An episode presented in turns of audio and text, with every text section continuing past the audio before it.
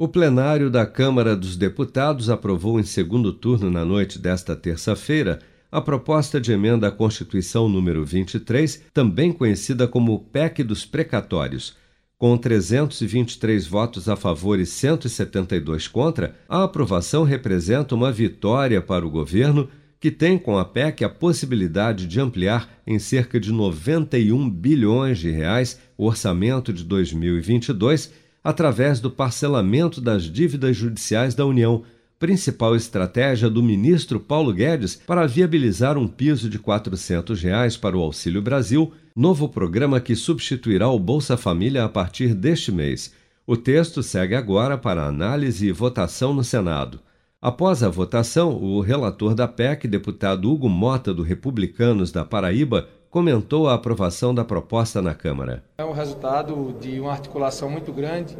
feita pelos líderes partidários, com o compromisso com as famílias que mais precisam, que serão beneficiadas por esse novo Bolsa Família, por esse Auxílio Brasil, que com a aprovação dessa matéria já receberão na próxima, no próximo mês os 400 reais desse novo auxílio, o parcelamento dos municípios, que chega também uma boa hora para os prefeitos e prefeitas das mais de 5 mil cidades do nosso país. É, tivemos o cuidado de dialogar também com os estados, acatamos as sugestões de poder incluir na prioridade do teto dos precatórios, além das requisições de pequeno valor, dos idosos, dos portadores de deficiência, dos portadores de doenças graves, os recursos do Fundef, que na nossa avaliação também ajudou muito, porque tivemos aí o apoio das bancadas que reconhecem o compromisso com a educação. Então, acredito que tudo foi importante em uma vitória como essa para que pudéssemos consolidar a aprovação em dois turnos aqui na Câmara. No Senado, no entanto, onde a PEC precisará de ao menos 49 votos dos 81 senadores, também em dois turnos de votação para ser aprovada, o texto ainda encontra forte resistência.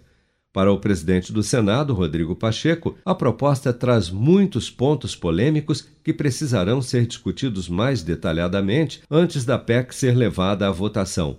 Nesse sentido, senadores de oposição têm pressionado Pacheco para que o texto passe por todas as etapas de tramitação da Casa, incluindo sua discussão em alguma comissão, para que possa ser amplamente debatido e eventualmente aperfeiçoado o que pode atrasar a votação da proposta em plenário. Ocorre que, caso a PEC não seja aprovada ainda neste ano, ou seja, antes de 23 de dezembro, quando inicia o recesso parlamentar, o governo não poderá mais reajustar o valor do mínimo do Auxílio Brasil para 400 reais, como quer o presidente Bolsonaro. Isso porque a lei eleitoral proíbe a criação ou ampliação de programas sociais em ano de eleição. Com produção de Bárbara Couto, de Brasília, Flávio Carpes.